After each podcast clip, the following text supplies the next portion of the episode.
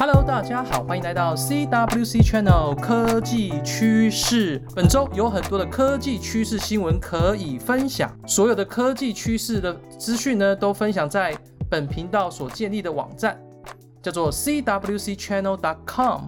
如果想要得到最新的资讯，可以来到本频道的网站。那本频道也提供了问与答的服务，如果有任何问题，本频道会很乐意的来帮助大家。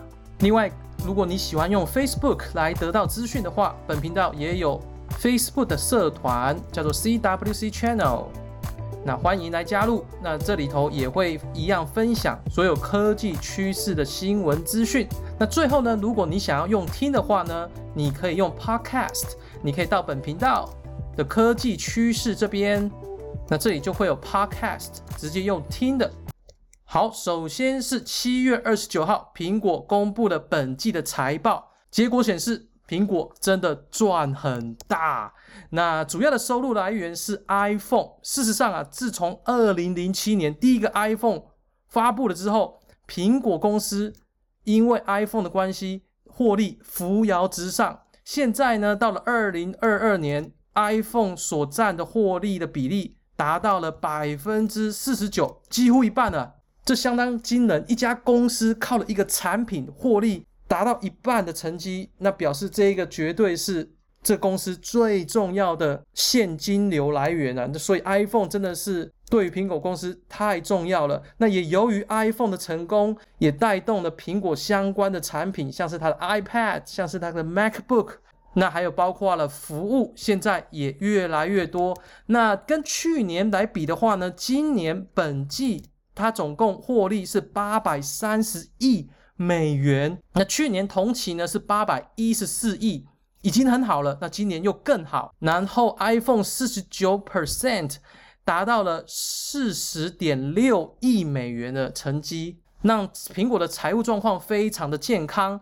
那这里必须要注意。一点是它的服务现在也占了二十三点六 percent，这代表什么意思呢？有很多人使用苹果的付费订阅，这很重要。我就是其中一个，我有使用 iCloud Plus。那其他的像这种八点六亿，事实上是有重复订阅的情形啊。就譬如说，有人有订阅 iCloud，然后有 News、有 TV、有 Music。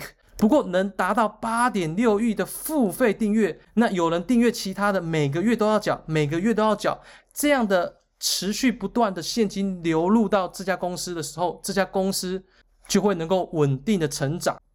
那苹果呢，在公布这个财报之后，股票往上冲啊，真可惜那时候我没有买苹果的股票，真是后悔莫及。但这不重要。好，接下来来到的第二个新闻资讯。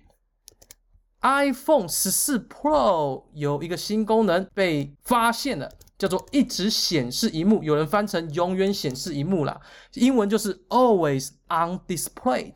它的概念就跟这个 Apple Watch 第七代一样，你的 Apple Watch 第七代，你只要放在手上，它永远都不会关起来，一直显示。那过程当中它可能会变暗，为了省电，但是呢，你可以一直看到。Apple Watch 上面的时间，这个就是永远显示。那现在呢，这一个概念要套用在苹果的 iPhone 十四 Pro 上面了，也就是你放在桌上，它永远都会显示出现在的时间、日期等其他的资讯，所以你不用刻意的再去打开这个电源，然后才看到。这个锁定的画面不用了，现在可以直接看得到。但唯一要考量的就是这个电池寿命啊，因为你要一直开着，一直开着不会关。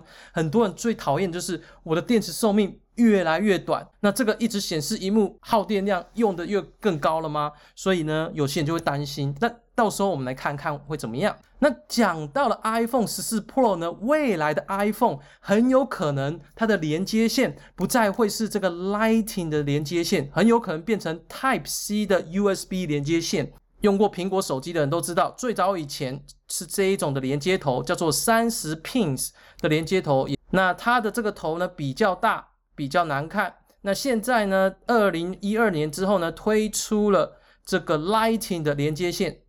也就是现在的连接线，那比较细，比较耐用。不过呢，由于欧盟以及其他国家的规定，二零二四年所有的电子产品都必须采用 Type C 的 USB，那这迫使的苹果的装备很有可能会采用这一种的连接线，但苹果真的会照做吗？本频道预测很有可能苹果不会照做。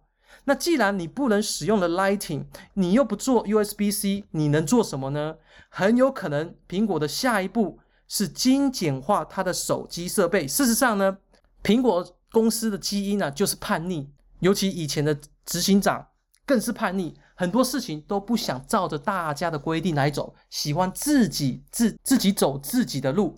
那个人预测，如果这个基因还是很强烈的话，应该是不会采用 USB-C，而是怎么样呢？把你的设备的连接线的那个孔整个拿掉，全面的无线化。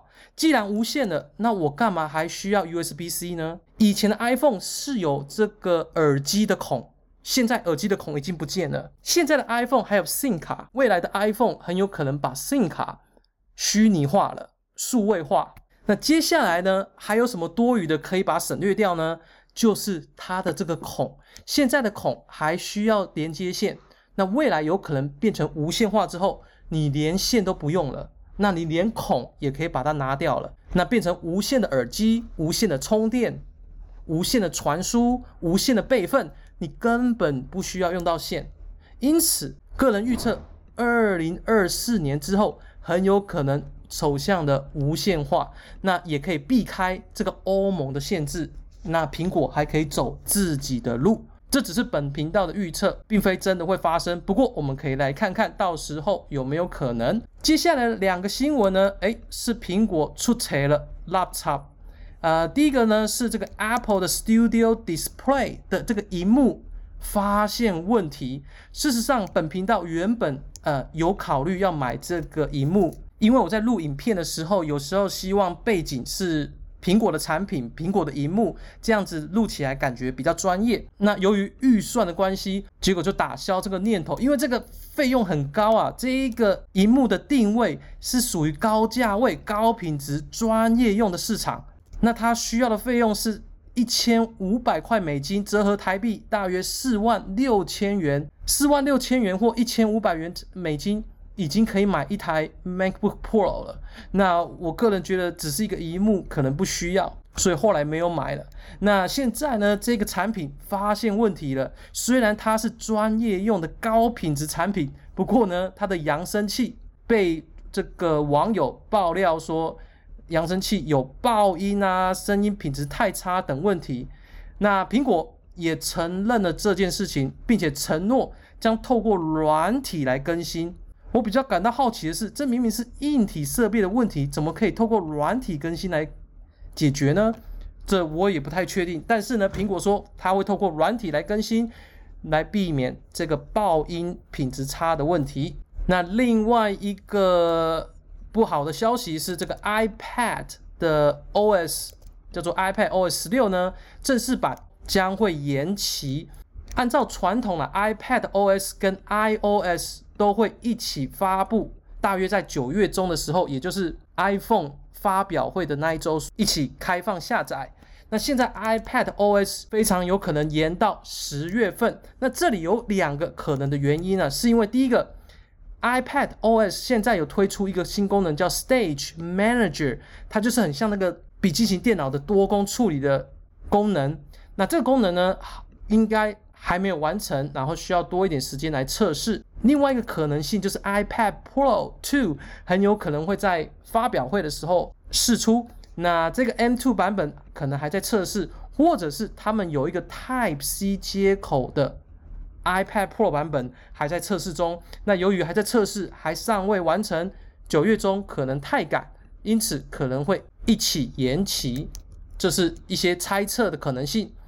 相信各位在等这个 iOS 更新已经等很久了，六月发表到九月才会正式可以使用，真的是等很久。好，那这个就是所有本周科技趋势的资讯，希望你会喜欢。